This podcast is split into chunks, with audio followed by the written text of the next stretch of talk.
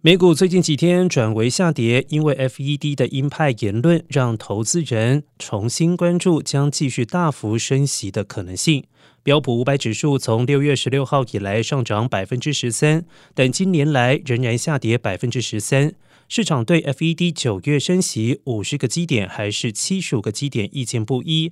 最近几位政策制定者对 FED 政策将出现鸽派转向的预期进行反击。并且强调，FED 对抗通膨的承诺。美联储十二个地区联邦准备银行中有两家银行的董事支持七月将贴现率上调一百个基点，表明内部压力要求央行采取比上个月更大的行动。